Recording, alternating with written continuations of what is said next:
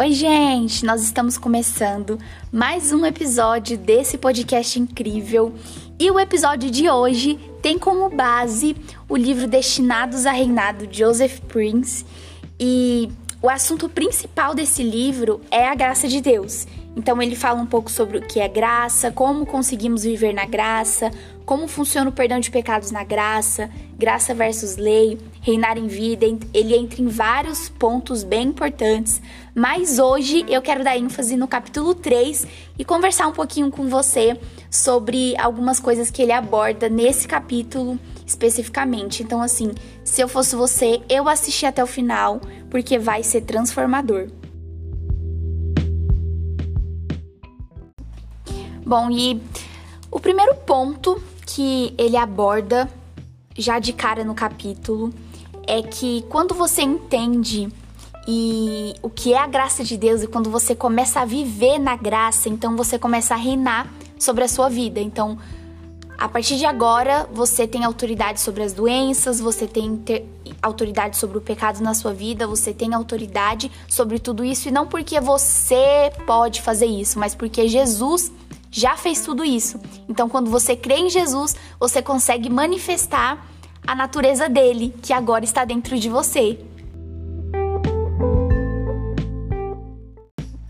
E uma coisa muito importante é que nós precisamos entender o que realmente é a graça. Qual é a verdadeira graça? Qual é a graça que a Bíblia fala? Porque muitas vezes durante a nossa vida a gente cria uma visão errada sobre o que é graça. E ele nos incentiva muito a estudar não só sobre a graça, mas sobre qualquer outro tema, a estudar à luz das Escrituras o que, que a Bíblia diz sobre aquele tema, o que a Bíblia diz sobre esse assunto, o que Jesus realmente estava querendo dizer em tal versículo. Isso faz com que a gente compreenda de verdade as coisas e realmente consiga viver isso. Então, questione, vá procurar saber, sabe, sobre o que a Bíblia fala sobre isso, o que, que a Bíblia diz realmente sobre determinado tema. E tem um trecho do livro que ele diz bem assim: temos de testar tudo à luz do que a Bíblia diz. Portanto, a controvérsia é uma ferramenta que o diabo usa para impedir o povo de Deus de acessar as suas verdades. Ele é um mentiroso ardiloso, ladrão fraudulento, e então nós temos que basear o que nós acreditamos na palavra de Deus e testar tudo à luz das Escrituras. Não desista da graça apenas porque você ouviu que isso é controverso. Estude a palavra de Deus por si mesmo e veja o que ela tem a dizer a respeito da graça. Então a gente precisa entender que a graça ela não é só uma teologia, só um assunto, só uma doutrina, mas a graça ela é uma pessoa, é o evangelho, é a boa nova. A graça é Jesus. Lá em João 1:17 fala que pois a lei foi dada por intermédio de Moisés, mas a graça e a verdade vieram por intermédio de Jesus Cristo. Então Jesus é a personificação da graça. Ele é a graça de Deus nas nossas vidas. Quando a Bíblia fala conhecereis a verdade, a verdade vos libertará, ela está falando de Jesus. Conheça Jesus, que é o caminho, que é a verdade, que é a vida. Então você vai conseguir ser liberto de todo pecado, de toda justiça própria, porque se antes você precisava fazer para ser aceito, você precisava fazer para ser amado, agora não. Porque Jesus já fez tudo, a obra de Jesus foi completa. Então, quando você está nele, você de fato está vivendo, você de fato consegue manifestar todas essas coisas. O livro traz um questionamento que eu já tive durante muito tempo na minha vida e eu tenho certeza que você também já, já se questionou isso alguma vez. É que muitas pessoas pensam que a graça ela é autorização para você pecar, para você viver uma vida de pecado, porque ah, a graça tá aí, Jesus me perdoa mesmo e acabou, não tem mais condenação, agora eu posso viver o que eu quero. Só que na verdade a graça é totalmente o contrário disso. A graça ela não é Jesus chegando para você, te abraçando e dizendo que tá tudo bem com seus pecados. É Jesus chegando para você e dizendo: "Apesar dos seus pecados, eu quero ter um relacionamento com você. Eu pego seus pecados, eu lanço no mar do esquecimento e agora eles não têm mais poder sobre você. Então a graça Cara, porque você vive na graça, o seu pecado não tem mais poder, não tem mais autoridade sobre a sua vida, não te escraviza mais, porque agora que você está em Jesus, Jesus te libertou, você é uma nova criatura. Agora você está no caminho, agora você tem vida, agora você conheceu a verdade. Então, esse questionamento, ó, é furada.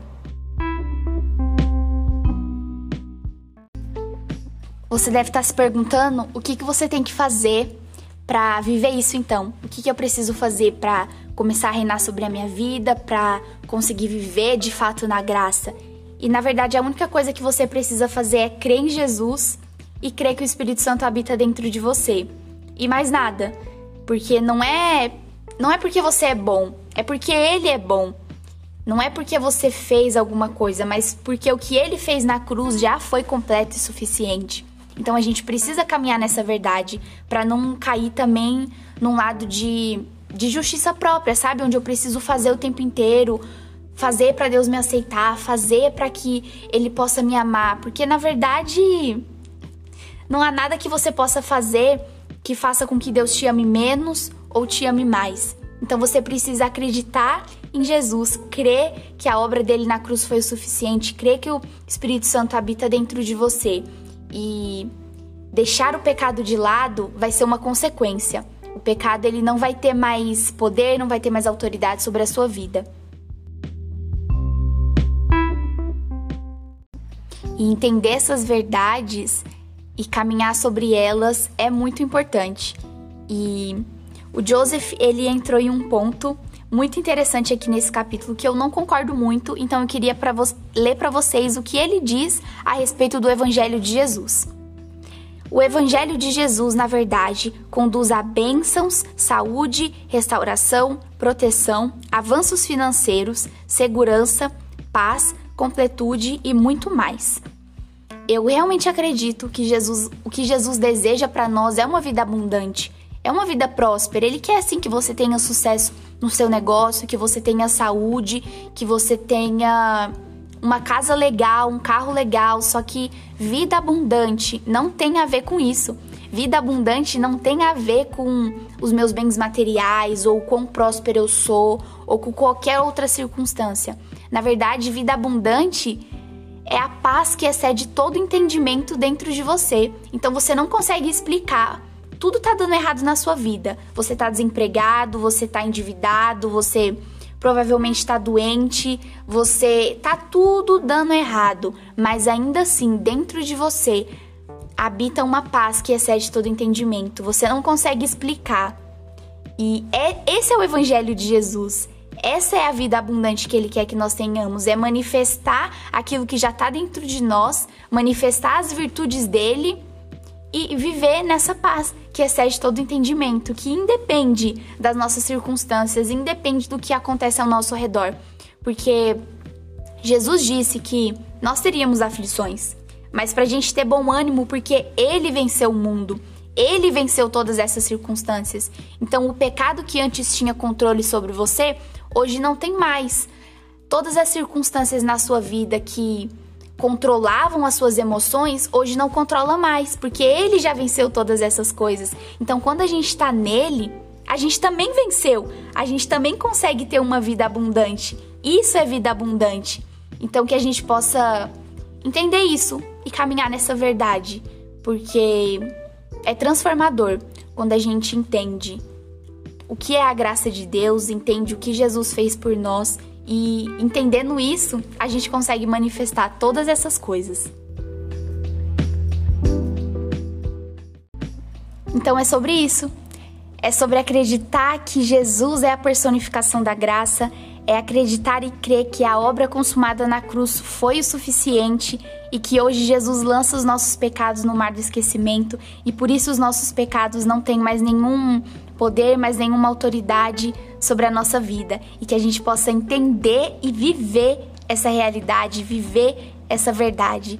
Então, é com isso que eu termino mais um episódio. Eu espero que você tenha gostado, eu espero que isso tenha esclarecido e feito você entender um pouquinho do que é e de quem é a graça de Deus. E nos vemos no próximo episódio. Tchau, tchau!